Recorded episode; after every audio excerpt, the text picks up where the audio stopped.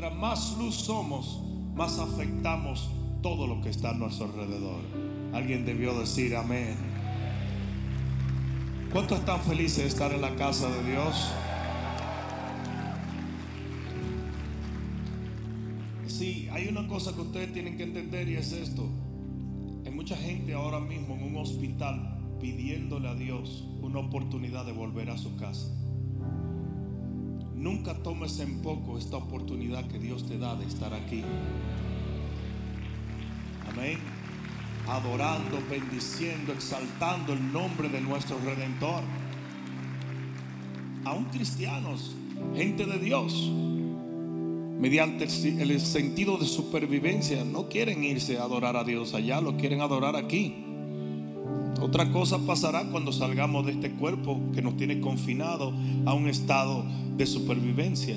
Pero mientras tú estás aquí, tú quieres oportunidades como esta de venir a adorar y a glorificar a Dios. Amén. Dile al que está a tu lado, no hay un mejor lugar que este. Y dale la mano, dale una palmada en la espalda, dale un abrazo. Y le Dios te bendiga.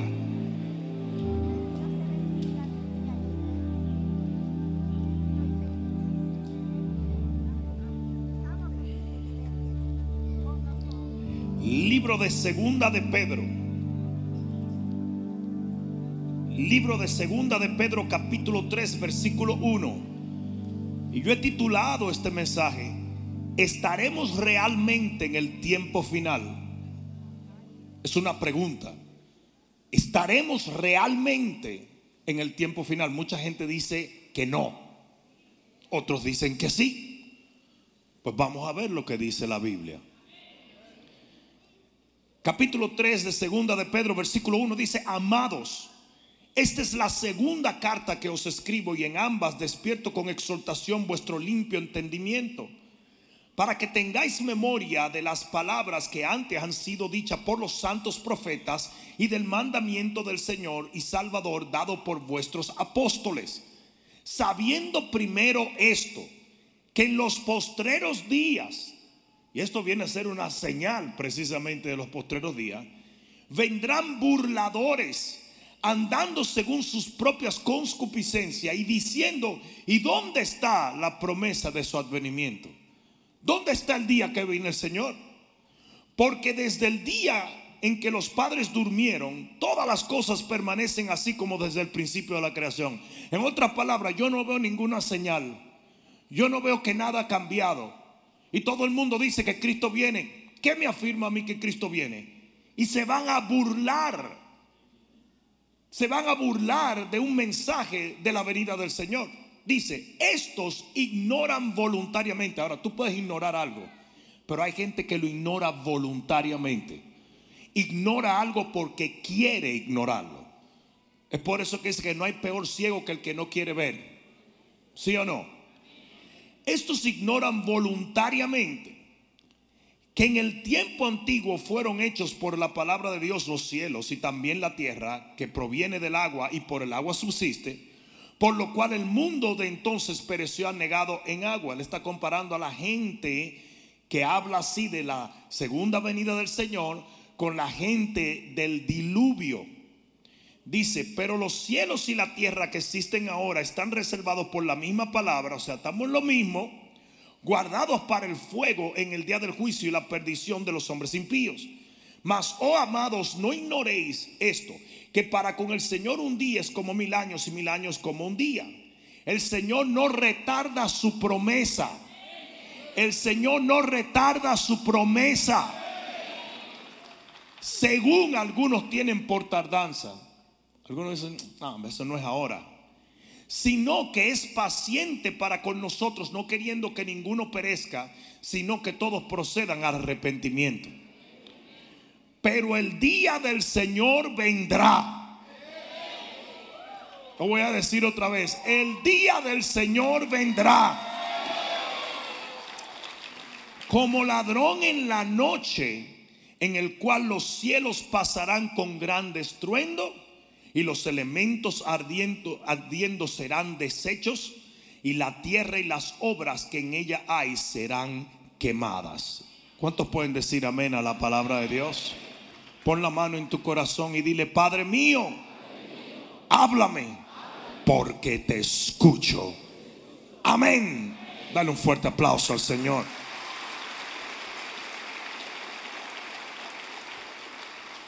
Siéntate un momento, por favor. Lo que acabamos de leer es que precisamente una de las señales del final de los tiempos es que va a haber gente diciendo esto no es ningún final de los tiempos. Hoy se han levantado un montón de predicadores a predicar en contra del rapto de la iglesia y de las cosas que ya han sido profetizadas en la Biblia. Y es interesante que no solamente el impío piensa de esta manera, no solamente el que no sirve a Cristo piensa que esto no es para ahora, sino los mismos cristianos piensan así. Hay muchísima gente en las iglesias que tú le dices, oye, tú sabes que el Señor viene. dice, sí, sí, pero ahora. Yo estoy oyendo eso desde mi abuelo. Y yo miro por la calle y es lo mismo. Porque mucha gente voluntariamente ignoran las señales de los tiempos. Hay muchísima gente que desde que ve al pastor que va a comenzar un mensaje sobre el final de los tiempos, desconecta. Literalmente dice, no, hombre, no, yo lo que quiero que me hablen de dinero. Yo quiero que me hablen de matrimonio. Yo quiero que me hablen de los hijos. Yo quiero que me hablen de esto y de lo otro. Pues sabes una cosa. Cristo Jesús está a las puertas. No hay un mensaje más importante que el entender que en un abrir y cerrar de ojo, al toque de la final trompeta, Cristo Jesús descenderá del cielo y en las nubes le dirá a su pueblo, sube acá. Y nosotros los que hemos sobrevivido estaremos con Él para siempre después de nuestra transformación. Hay gente que desde que oye que van a predicar, no, no, eso no es lo que yo quiero. Yo quiero algo que me sirva para mi trabajo mañana. Seré yo un motivador. Seré yo un cheerleader. Seré yo un entretenedor. Si el Señor no ha retardado su promesa. Y nosotros tenemos que entender que esa promesa está a punto de cumplirse. Ah, alguien debió decir amén aquí. No, yo lo entiendo. Yo lo entiendo. Si usted es cristiano, este es el mensaje más glorioso que usted puede escuchar. Por eso dice la Biblia, alentaos los unos a los otros con el hecho de que Jesús viene pronto. Pero si usted es impío, ese es el peor mensaje que usted puede escuchar. Porque lo que es un día de gloria para nosotros será el día más devastador para aquellos que se queden aquí. Señores, yo le voy a decir una cosa la ira de Jehová no se ha mostrado como se mostrará en la gran tribulación.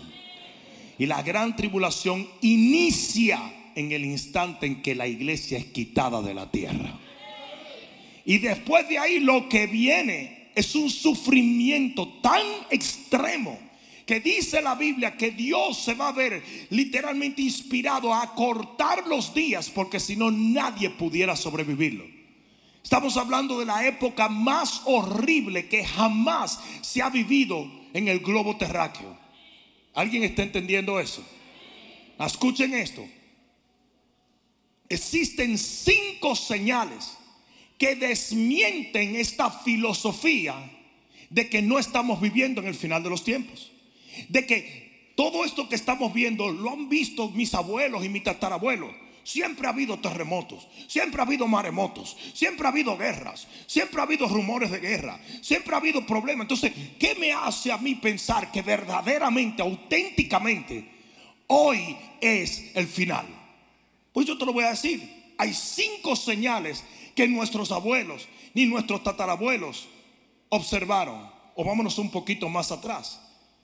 Hay cinco señales que nadie en la historia las tuvo que verdaderamente se convierten en el hecho de que yo puedo decir certeramente por la Biblia que estamos en los últimos capítulos finales de la historia.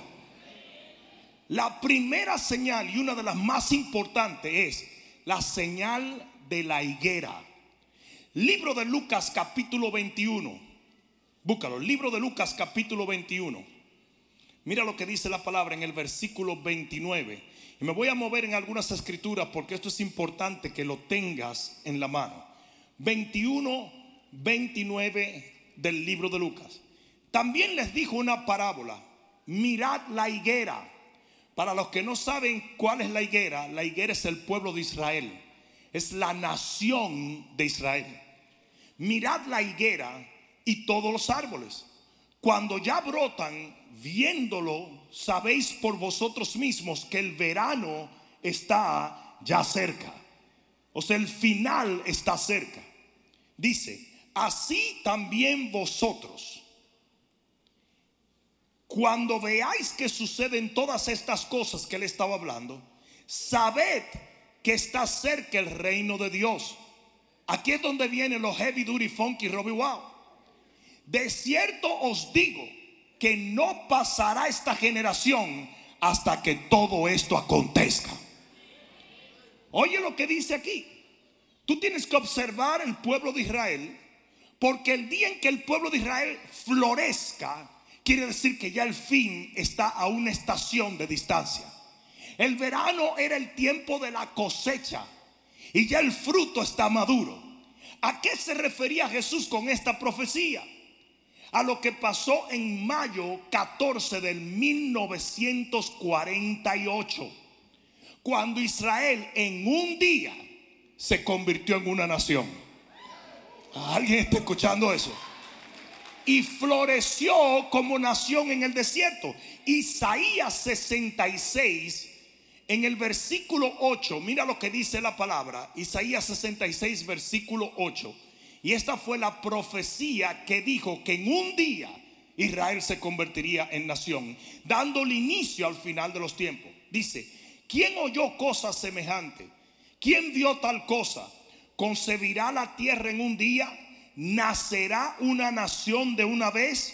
Pues en cuanto, cuanto Sión estuvo de parto, dio a luz sus hijos. En un día Israel se convierte en nación. ¿Alguien escuchó esto? Ese día floreció la higuera. Pero lo interesante es que dice aquí, no pasará esta generación, no va a pasar hasta, cuando, hasta que el fin venga. De acuerdo a la Biblia, una generación para algunos son 100 años. Basado en el libro de Génesis, capítulo 15, versículo 13 donde dice, mira lo que dice Génesis capítulo 15, versículo 13. Te lo voy a leer porque ahí está hablando de las generaciones. dice, entonces Jehová dijo a Abraham, ten por cierto que tu descendencia morará en tierra ajena y será esclava allí, será oprimida 400 años. Mas también a la nación a la cual servirán juzgaré yo y después de esto saldrá con grandes riquezas. En esa escritura se comparan cada 100 años en una generación. ¿Verdad? Ahora escucha esto. Pero en el Salmo 90-10 hay una redefinición de lo que es una generación en la Biblia. Les voy a decir por qué es tan importante que yo les diga esto. Por otro lo, lo estoy leyendo. 90-10. Los días de nuestra edad son 70 años. Y si en los más robustos son 80 años. Allí la Biblia nos enseña que de acuerdo a la palabra, una generación es de 70 a 80 años. ¿Por qué es importante esto? Porque la persona que vio el nacimiento de Israel en el 1948 tiene en este momento entre 70 a 80 años. Israel va a celebrar su 74 aniversario de ser nación. Eso quiere decir que si el Señor dijo que no pasaría la generación que vio florecer la higuera en el desierto, entonces señores, estamos en el tiempo final. O si se lo vas a dar, dáselo fuerte. Si se lo vas a dar, dáselo fuerte. Eso es muy importante que lo entiendas. Porque supongamos para que un niño vea algo y lo razone, la persona tenía que tener en el 1948 aproximadamente 10 años, 8 a 9 años para que lo pueda razonar. Entonces, si esa persona vio el florecer de la higuera, ya tiene 80 años, ¿cuánto más va a durar si el Señor Jesús dijo, el que vio el comienzo del final, va a ver el, final del final? Entonces, eso no lo tenían nuestros tatarabuelos. Eso no lo tenían personas en antaño. Sí tenían ciertas señales, pero no la señal de la higuera, que es una de las más importantes. Eso nos pertenece a nosotros. Yo le estoy diciendo, señores, Cristo Jesús está a la puerta. La segunda señal que podemos ver hoy en día que nos enseña que sí estamos viviendo en el final es la señal geopolítica. En el libro de Joel, en el libro de Joel, en el capítulo 3, y en el versículo 1, libro de Joel, capítulo 3, versículo 1, ¿alguien está aprendiendo algo aquí? Importante eso. Joel capítulo 3, versículo 1 dice, ¿por qué aquí que en aquellos días y en aquel tiempo en que haré volver la cautividad de Judá y de Jerusalén, ¿de qué está hablando allí? De los cautivos que el Señor sacó de todas las naciones. Miren, solamente ahora mismo están saliendo 250 mil judíos ucranianos volviendo a Israel.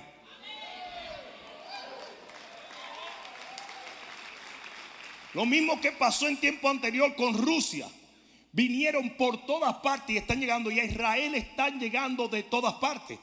Porque desde el 1948, recuerden que en 1948 lo que había era un pedazo de tierra. Y fueron unas cuantas personas.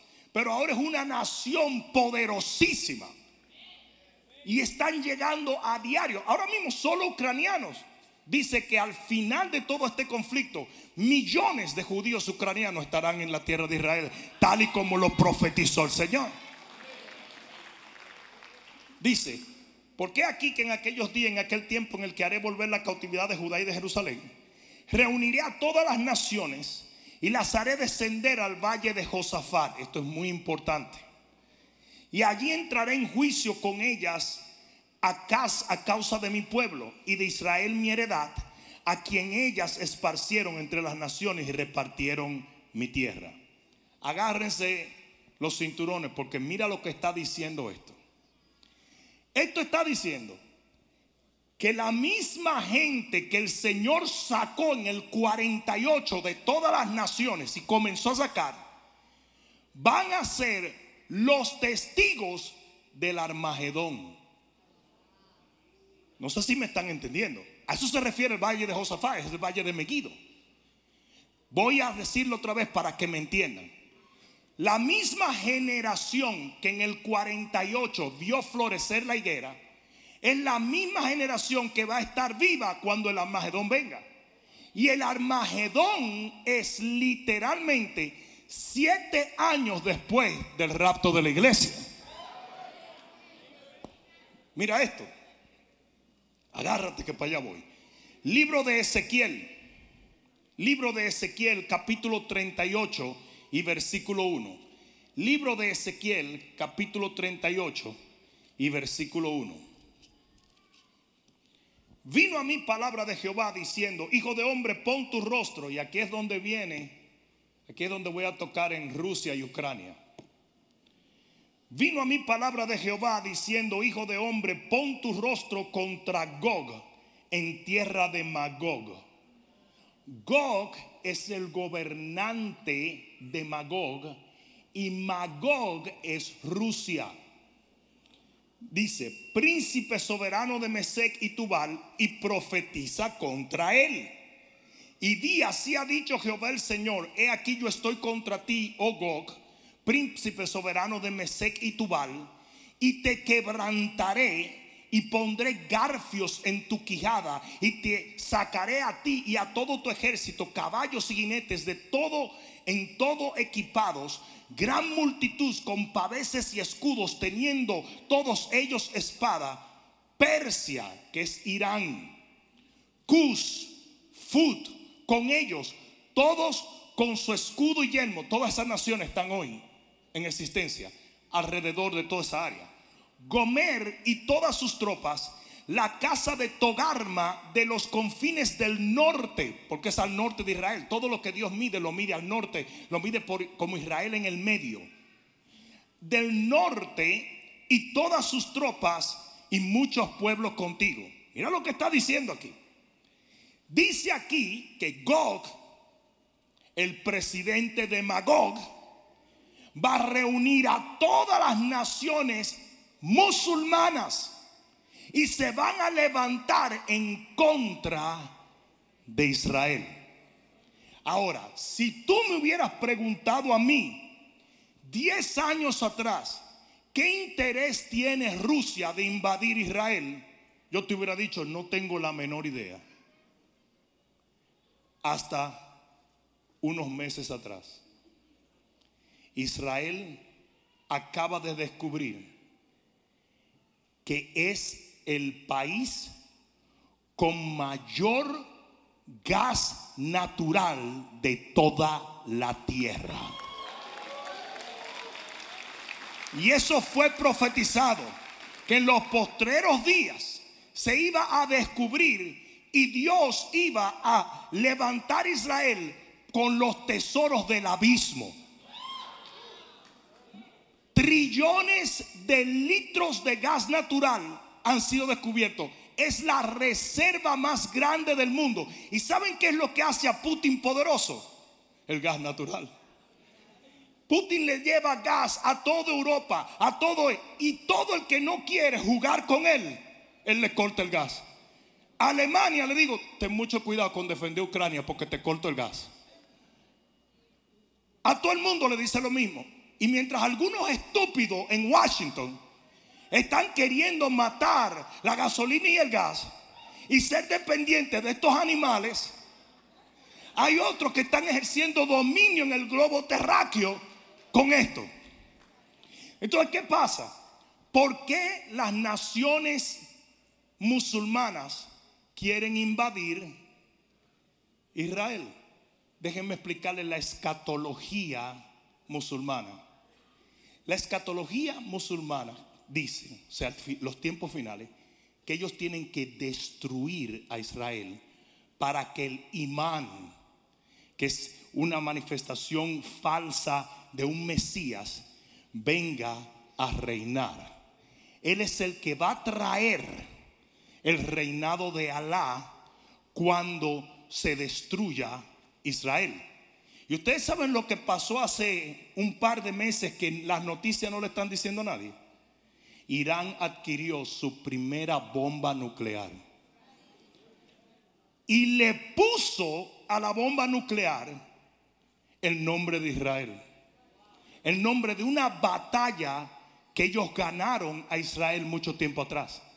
Entonces miren esto y escríbanlo porque va a pasar. Aquí dice en esta escritura que Jehová le va a poner un garfio a Rusia y a todo eso y los va a sacar del norte para que vengan a atacar a Israel, para que se cumpla. Miren cómo puede pasar esto.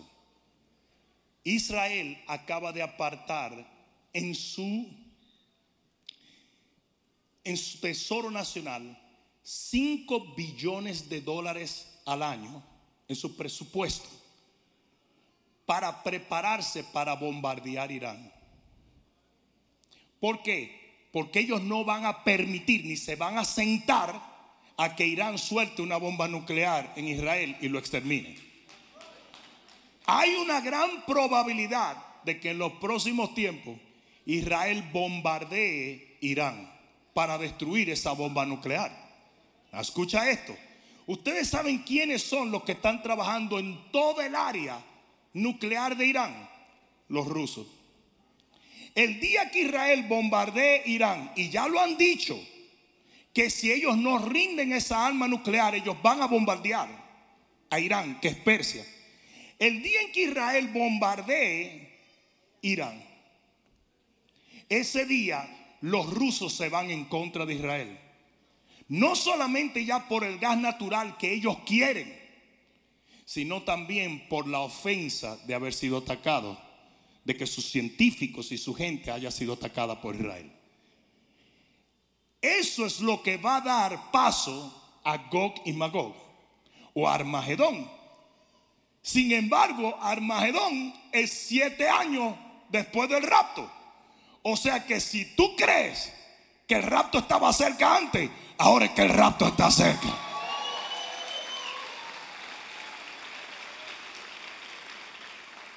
Cada uno de estos países mencionados allí, todos están alrededor y todos están aliados con Rusia. El único que no es musulmán es Putin. Y mucha gente dice, ¿dónde se va a cumplir esa profecía? De que Putin se va a aliar con los etíopes, con Libia, con, con Irán. ¿Cuándo? Pues claro, hay un interés común.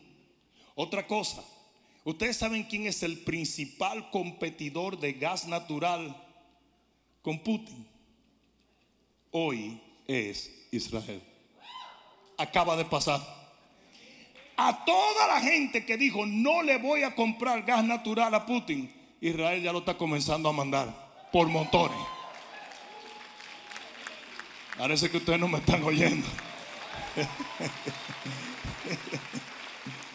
Número uno, competidor. O sea que el día que tú veas que salen unos cuantos cohetes de Israel, si llegamos a verlo, ya tú tienes que entender que estamos demasiado cerca. ¿Alguien está entendiendo? No, eso no lo tenían generaciones pasadas. Eso solamente lo tenemos nosotros. Solo una vez en la historia está pasando lo que está pasando tal y como la Biblia lo profetizó. Alguien debió decir amén.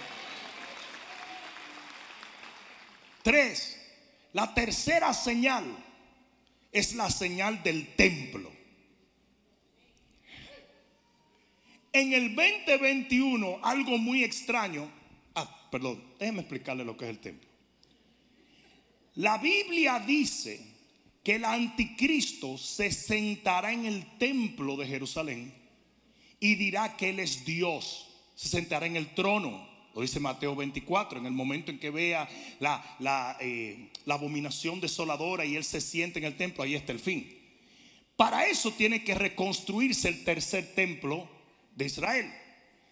¿Cuál es el problema que tienen con el tercer templo? Que el lugar donde supuestamente lo quieren construir, que eran donde estaban los dos templos anteriores que fueron destruidos por las guerras, es un lugar donde los musulmanes tienen autoridad sobre esa tierra. Pero yo le voy a preguntar una cosa, ¿y si se le recontrocurre a alguien de construirlo en otro sitio? Lo construyen en días. No estamos hablando de un templo magnánimo, estamos hablando de un templo donde se pueda literal adorar a Dios. Es, los planos del templo ya están, los utensilios del templo ya están, los materiales del templo ya están, las maquinarias del templo ya están, los contractors ya están, todo está listo. Y en el 2021 comenzó a suceder algo demasiado raro. Comenzó una construcción en el muro de los lamentos. El muro de los lamentos es literalmente uno de los lugares más sagrados de los judíos. ¿Y sabe lo que están diciendo los judíos? No, no, no, eso no es el templo. Porque todo el mundo dijo, están construyendo el templo. No, no, no. Esas son unas oficinas. ¿Oficinas de qué? En el lugar más santo de Jerusalén. En el lugar más santo. Y, tú puedes ver videos. Es más, lo puedes buscar en Google Maps. Tú puedes ver la construcción que va a vapor. Es una cosa inmensa y preciosa en, el, en la parte de arriba del muro de los lamentos. yo no sé con certeza si este es el templo, pero como que me estoy sospechando que lo es. Porque en realidad no hay ninguna razón por la cual tenga que ser construido el templo en el lugar donde están diciendo. Cierto, ahí estaban los dos primeros templos que fueron destruidos. En realidad no hay una orden que tenga que ser ahí. No sé si alguien me está entendiendo. Entonces, algo muy interesante está pasando. A mí me parece que el templo ya está siendo construido. No, yo sé muy bien que hace tiempo los contratos están, las maquinarias están, todos los utensilios sagrados, los sacerdotes están entrenados, todo está listo para la construcción. Ahora escuchen esto. Nosotros no vamos a ver al anticristo sentarse ahí. Ese es en la mitad de la gran tribulación. Eso quiere decir que si el templo ya lo están construyendo, el final está demasiado cerca. Vamos, dáselo al Señor.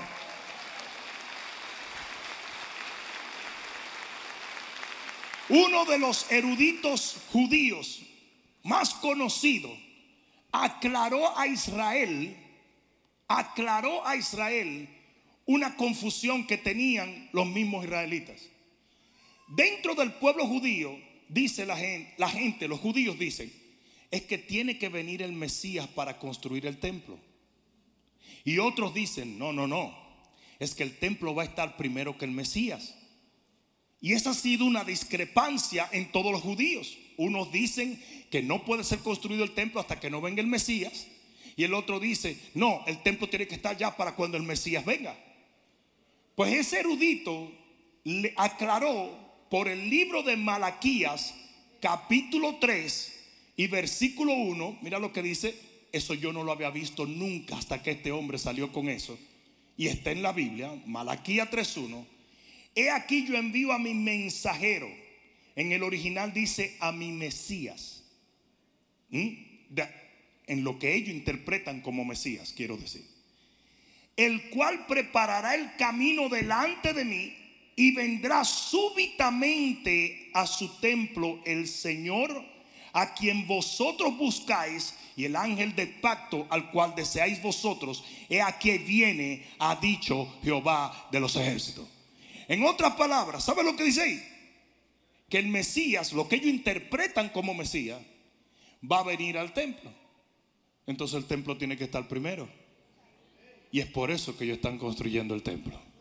Yo no sé si alguien me está entendiendo. No, hago la salvedad de que esto que acabo de leer es la interpretación judía. Nosotros sabemos que el único Mesías es Jesús de Nazaret. Cuarta señal la señal tecnológica.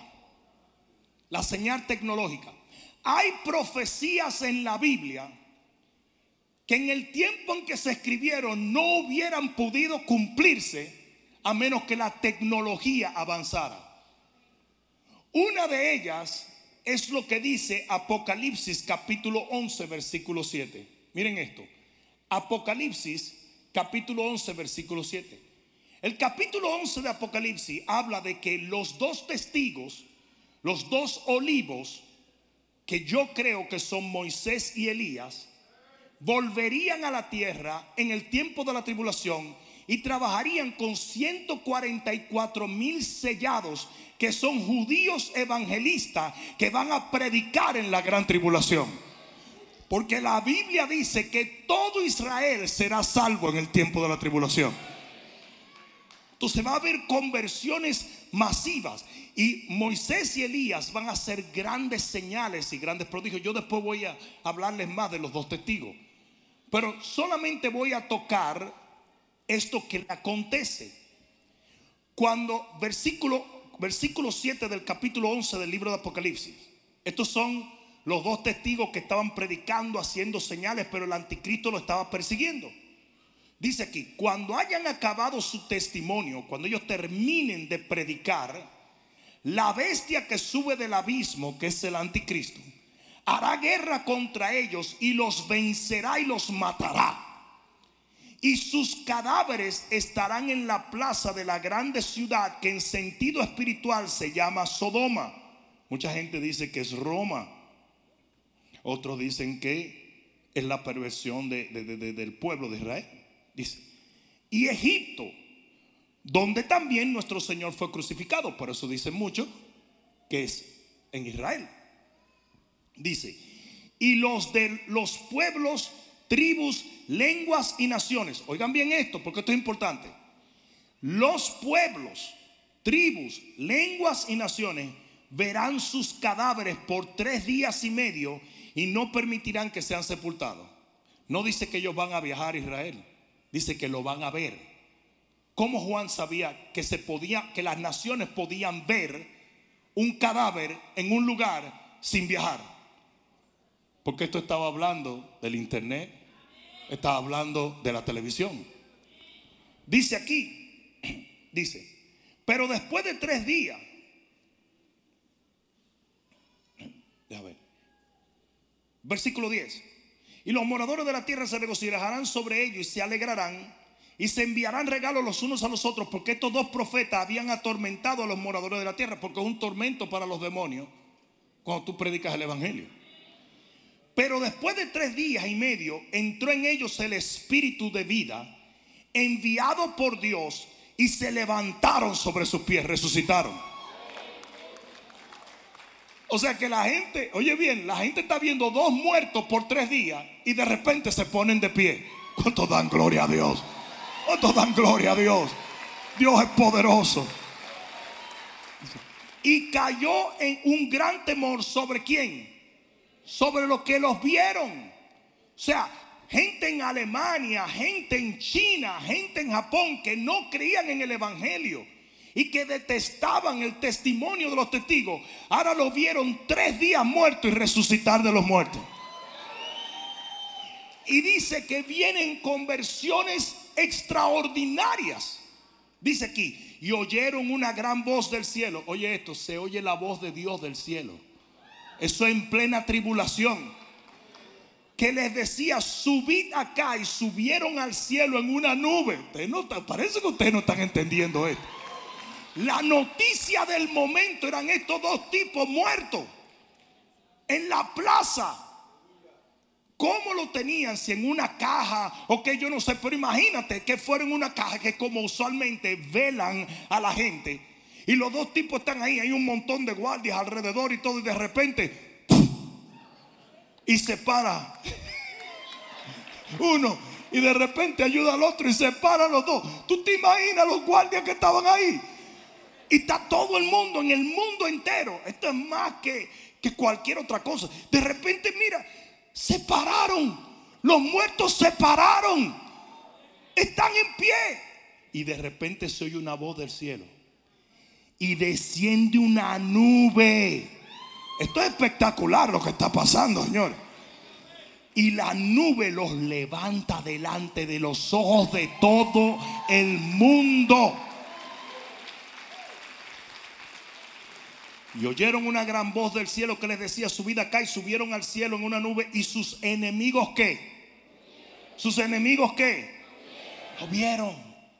En aquella hora hubo un gran terremoto, como que, como que todavía Dios no quería dejarlo ahí, sino que trae un terremoto gigantesco. Un gran terremoto y la décima parte de la ciudad se derrumbó. Ustedes no oyeron la décima parte de la ciudad se derrumbó y por el terremoto murieron en número siete mil hombres. Y los demás, los que quedaron vivos, se aterrorizaron y dieron gloria al Dios del cielo.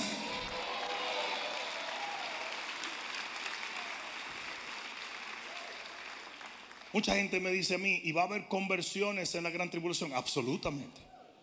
¿Va a estar el Espíritu en la, en la gran tribulación? Absolutamente. Claro que tiene que estar el Espíritu de Dios. Porque sin el Espíritu de Dios no hay convicción de justicia, juicio y pecado. Los que no van a estar en la gran tribulación somos los redimidos.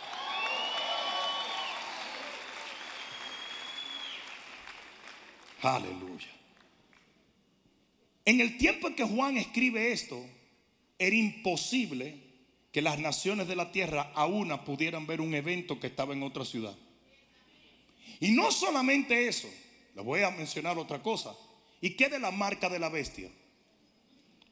¿Cómo podía el anticristo gobernar o controlar la población mundial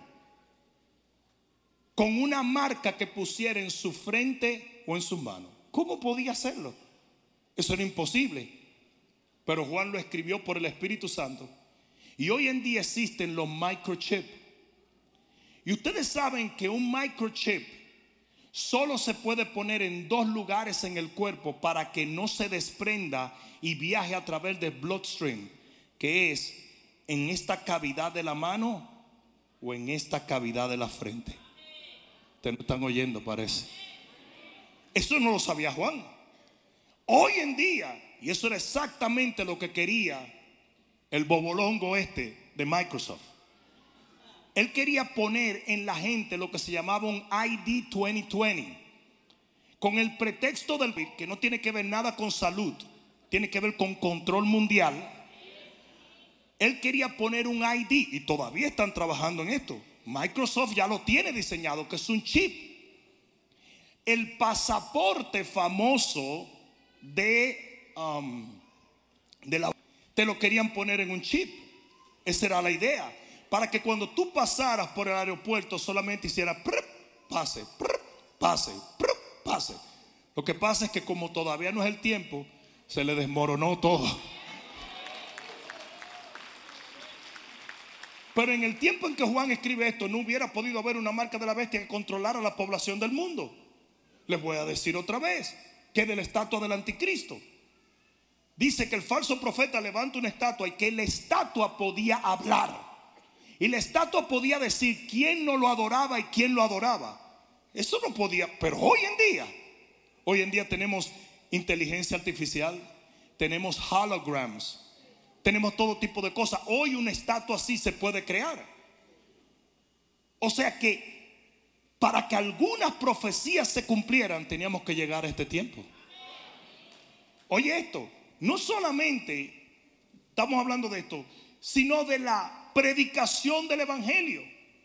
La Biblia dice que el Evangelio tenía que ser predicado en toda la tierra, en todo el mundo, y luego vendría el fin. Estamos hablando del tiempo donde más seres humanos existen. 7 a 8 billones de personas en la tierra. ¿Saben cómo se predicaba el Evangelio antes? Enviando misioneros a los lugares del mundo. Es por eso que el Evangelio ha avanzado muy poco. Pero hoy yo estoy predicando aquí y hay gente en Japón viendo esta predicación. Parece que no me están oyendo. Hoy nosotros estamos aquí hay gente a través de las plataformas sociales viéndome en otras naciones. Nosotros nos escriben de toda parte de Asia, de África, de Europa, de Latinoamérica, de todo lugar. Gente que nunca me ha visto, pero escuchó mi mensaje. Quiero decir, nunca me ha visto personalmente, pero está oyendo el Evangelio, está oyendo la palabra. ¿Alguien está entendiendo eso? Hay una, una hermana en, en Inglaterra, ella viaja a Inglaterra, Francia, Italia, que ella de los mensajes del internet, los copia y se va a las plazas y los regala a la gente que habla español. Regala mis mensajes en DVD y va regalando mensajes. Y nos llegan testimonios increíbles de gente que viendo un mensaje de un hombre que nunca ha podido estrechar su mano, se convierten para la gloria de Dios. ¿Cómo enviando misioneros hubiéramos podido alcanzar 8 billones de personas en la tierra? Hoy en día pueden tratar de cerrar una nación para que no entre el Evangelio y entra por medio de las redes sociales. ¿Cuántos están entendiendo eso? Y entra por medio del Internet. ¿Alguien está entendiendo eso? Y muchas de estas cosas no hubiesen sido posibles hasta ahora de la manera que son posibles hoy en día. Termino con la última señal porque fue la que nos dio inicio. Y es las señales climáticas y sociales. En Mateo 24, Mateo capítulo 24 y en el versículo 6 dice, y oiréis de guerra. Ustedes están oyendo de guerras. Y oiréis de guerras y rumores de guerra. Estamos oyendo de la guerra de Putin contra Ucrania. ¿Mm? Pero también estamos yendo de rumores de guerra porque él está diciendo, se meten conmigo y mando bombas nucleares a donde quiera. Ya lo ha dicho varias veces. Ahora él no lo ha hecho, pero es un rumor. ¿Me están escuchando? Ustedes quieren entender qué es lo que él está tratando de hacer, ¿verdad? Él está tratando de formar la Unión Soviética otra vez. Porque él se ha sentido vulnerable. Yo no sé si va a lograr formar la Unión Soviética, pero lo que sí yo sé es que va a ser la alianza con todos los países musulmanes. Mucha gente no entiende quién es Putin. Putin controla de una u otra manera toda Europa. O lo controla por poder armamentario o lo controla por influencia económica. Él le cierra el gas a cualquiera. Y los países europeos no pueden vivir sin gas. No sé si me están entendiendo. No, no tienen con qué calentar. Eso fue lo primero que él hizo con Ucrania.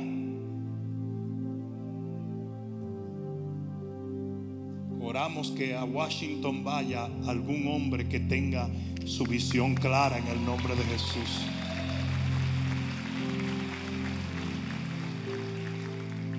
Amén. Entonces dice, oiréis de guerra y rumores de guerra, mirad que no os turbéis, porque es necesario que todo esto acontezca, pero aún no es el fin. Porque se levantará nación contra nación. ¿Le puedo decir algo rapidito? Esa palabra nación, ustedes saben qué palabra es en griego. Etnos, que quiere decir raza. Estamos viendo razas levantarse contra esas razas negros contra los blancos, los blancos contra los negros, los hispanos con esto, los alemanes, los, eh, los sirios, eh, El mundo entero se está polarizando por raza. Dice, se levantará nación contra nación y reino contra reino, y habrá pestes y hambres y terremotos en diferentes lugares.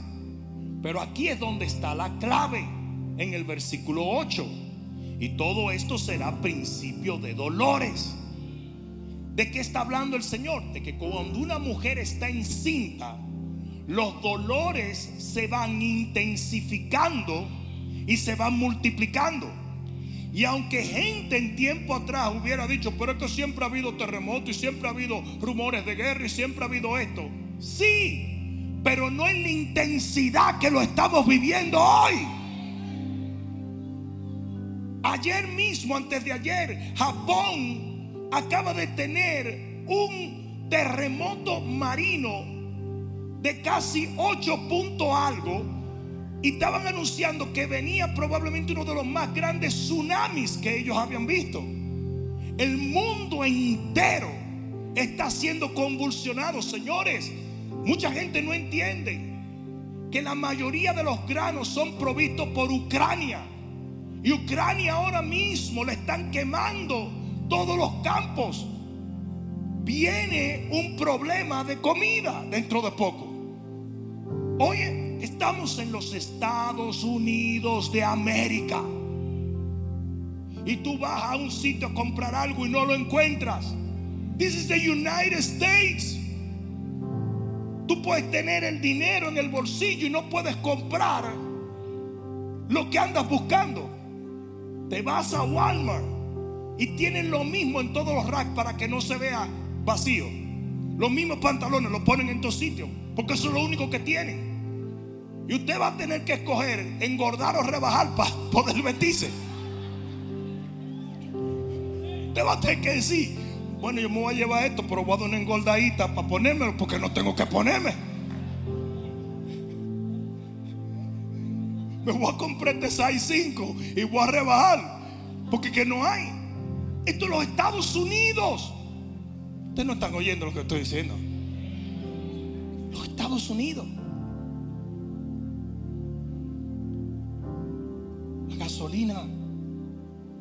A 7 dólares en California. Y todavía no ha empezado nada. Esto es principio de dolores. Hace 40 años que no había una inflación como la que hay en los Estados Unidos.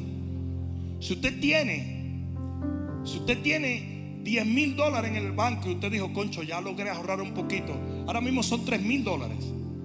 Gracias a la momia esta que pusieron. el estado profundo. Hay que tener cuidado porque el algoritmo a lo mejor le llama momia también. El robot lo reconoce como momia. Y no solamente eso, sino que ellos no tienen soluciones. No, no, no, no. ¿Sabe cuál es la solución del departamento de transporte? Ah, tú tienes problemas para echar gasolina. Cómprate un carro eléctrico. Tú tienes problemas porque la gasolina aumentó 3, 4 pesos. Y tú te vas a comprar un carro eléctrico de 50 mil dólares. ¿Será ponerle rueda a la licuadora de la casa? ¿Qué es eso? Esa es la solución que ellos dan. Pero aquí es donde está el asunto. Nosotros solamente si ignoramos voluntariamente pudiéramos decir, todo está igual. Mentira. Cada vez hay más intensidad en todo lo que está pasando. ¿Sabes por qué? Porque Jesús de Nazaret está a las puertas. Oh, si tú lo crees, ponte de pie y dale un grito de gloria al Señor. Yo dije, Él está a las puertas, Él está a las puertas, Él está a las puertas, Él está a las puertas. Y hoy en día más personas se están convirtiendo que en ninguna otra época del mundo. Las iglesias están creciendo, la iglesia se está fortaleciendo y la lluvia tardía ya está descendiendo y Dios nos va a llevar aún a través de estos dolores de parto, nos va a llevar de gloria en gloria, de poder en poder, de unción en unción, de victoria en victoria.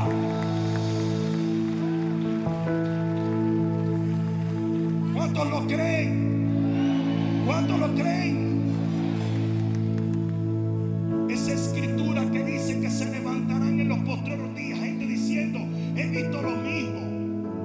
No le hagas caso desde mi abuelo, estoy lloviendo. Jesus is coming. Jesús viene. Pues sabes una cosa, estamos viviendo en un tiempo muy diferente al de tu abuelo.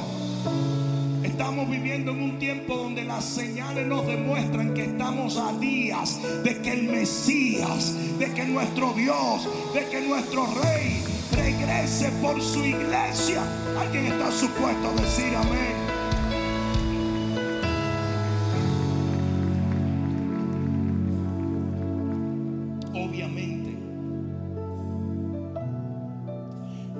Hace un tiempo algo que quiero encomendar a tu memoria antes de cerrar en este día. La frase Jesús viene pronto. Es una frase que te demuestra dónde está tu corazón. Porque si Jesús viene pronto, te causa temor, o te causa una incomodidad, o te causa una burla, o te causa, hombre, oye eso. Entonces, tú estás en peligro. Pero si la frase Jesús viene pronto, te causa el gozo más grande que tú puedas tener. Produce la paz más maravillosa que puedas sentir. Entonces tu corazón está preparado para su venida.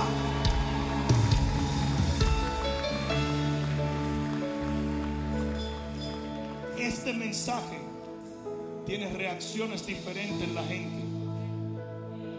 Algunos saldrán de aquí amargados, otros saldrán felices. Yo soy solamente el mensajero. Y hoy te digo, no tienes por qué irte sin estar listo. Usted puede prepararse hoy. Una cosa sí es seguro. En el día en que suene la trompeta, lo único que va a importar es si tú estuviste velando y esperando la venida del esposo.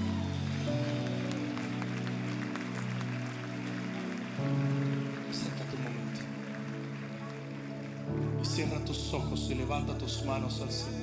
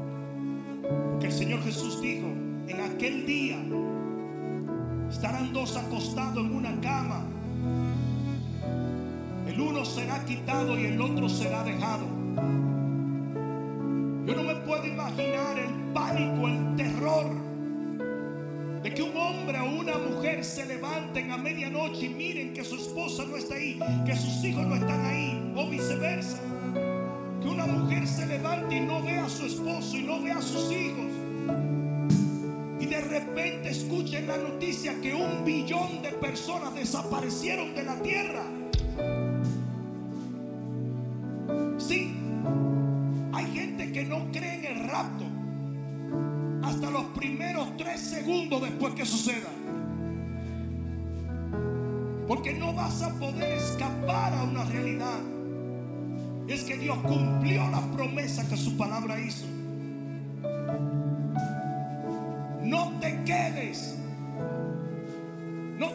Por qué quedarte porque tú tienes el privilegio de estar escuchando la palabra. Cosa que no podrás hacer fácilmente después de la trompeta. El anticristo no tolerará a los santos, los perseguirá y le cortará la cabeza. Todo el que no se alinee a lo que él quiere será muerto. Y si tu fe fue titubeante hoy, imagínate cómo será en aquel tiempo. No te quedes. No permitas que tus hijos se queden. No permitas que tu esposa, tu esposo se quede. Arrebátale al diablo tu familia en este tiempo.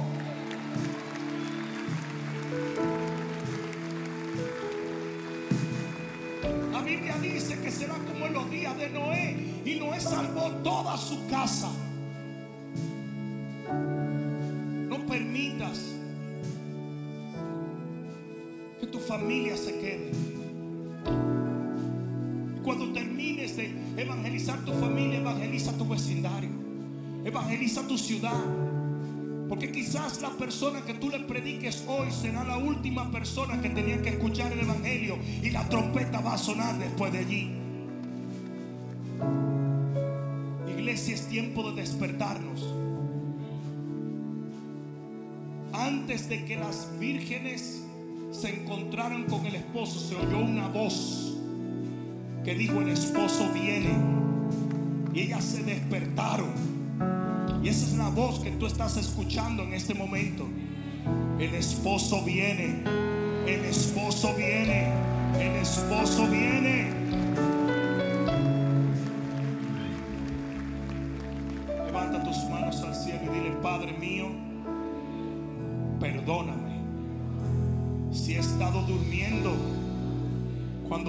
Estar velando. Yo me arrepiento de mi manera de vivir. Ayúdame a establecer una conducta digna del reino. Yo quiero vivir por ti, para ti y en ti. Y antes de irme, dar un testimonio de que fui un verdadero hombre, una verdadera mujer de Dios, con mi familia, con mi pareja, con mi iglesia, con mi generación. En el nombre de Jesús, gracias, oh Dios, porque desde hoy en adelante me preparo para tu venida. Oh, dale mejor gloria a Dios que la haya podido dar. Hola, Bishop Rudy, gracias aquí, invitándote a que nos sigas en todas las plataformas sociales donde podrás escuchar la voz de Dios a través de nuestras palabras y podrás ser edificado en lo que es la fe, la cual es nuestra victoria.